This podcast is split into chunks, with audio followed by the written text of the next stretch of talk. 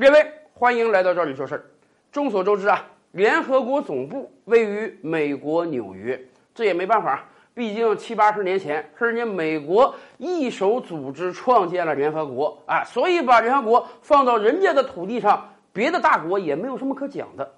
虽然说美国总统特朗普几次三番的说：“哎呀，在联合工作那帮人都是一帮无所事事的瞎扯淡的官僚，他早就想退出联合国了。”但是。朗普总统退了很多群，到今天为止，联合国这个群他还没有退，因为朗普总统其实明白啊，联合国位于美国，对美国来讲是一个极大的加分项啊。咱们不说别的，咱们就举一个非常简单的例子，在联合国工作的官员呢，他们是可以拿到一张联合国护照的。哎，拿了这个护照啊，联合国所有的会员国，包括美国，你不用申请签证，随便去。可是。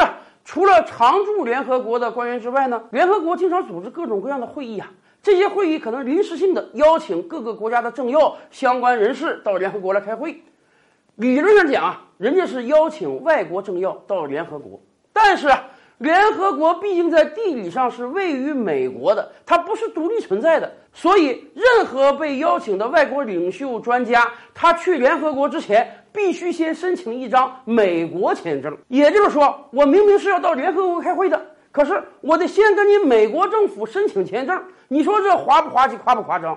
更滑稽的是，美国政府竟然拿这个做要挟，对有一些国家，他竟然不发给人家签证。也就是说。联合国组织一个大会啊，邀请某个国家的政要来开会。这国政要呢需要跟美国申请签证，不是？然后美国说：“哎呀，对不起，我不给你签证。”好喽，这个外国政要就没法到联合国开会了。这一两年以来啊，美国政府就拿签证这个法子，不知道卡了多少人。二零一七年十月，俄罗斯国防代表团本来要参加联合国的军事研讨会，但是呢。美国拒绝为俄武装力量总参谋部全体代表团办理入境签证。二零一八年三月，那个著名的俄罗斯间谍被刺杀事件发生之后，美国、英国等几十个国家驱逐了俄罗斯的外交官。美国竟然把俄罗斯驻联合国的外交官都给驱逐了。咱如果说你不发给俄罗斯军事外交人员签证，也能理解。可是现在啊，不发给俄罗斯人签证，已经蔓延到了艺术、文化、体育、科学领域的各种专家，甚至有的俄罗斯记者，美国都不发给人家签证。也就是说，美国对于俄罗斯的封杀逐步升级了。这一切都源于美国有一个根本性优势，什么呢？联合国在美国。俄罗斯的很多人说：“我是到联合国开会，我不是要到你美国去啊。”可是没有办法，联合国在美国，你要到联合国去，你就必须跟美国申请签证。美国政府不给你签证，你就去不了联合国。这两年来的事实啊，让俄罗斯越来越恼怒了。好歹我也是个常任理事国呀，我的官员、我的学者、我的专家、我的记者到联合国开会，凭什么你美国横班竖挡？所以。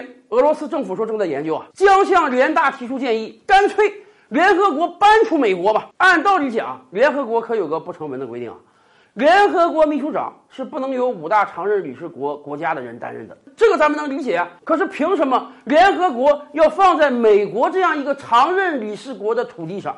所以俄罗斯建议啊，早就应当把联合国总部迁走了，迁到诸如瑞士之类的中立国家去啊。起码迁到瑞士的话。瑞士不会不给俄罗斯外交官发签证啊！更关键的是，美国总统特朗普不一直在叫嚣联合国是个没用的机构吗？好啊，既然你美国都认为它没用，那还留联合国在美国干什么？真是可以好好讨论讨论，未来把联合国迁到哪里去了。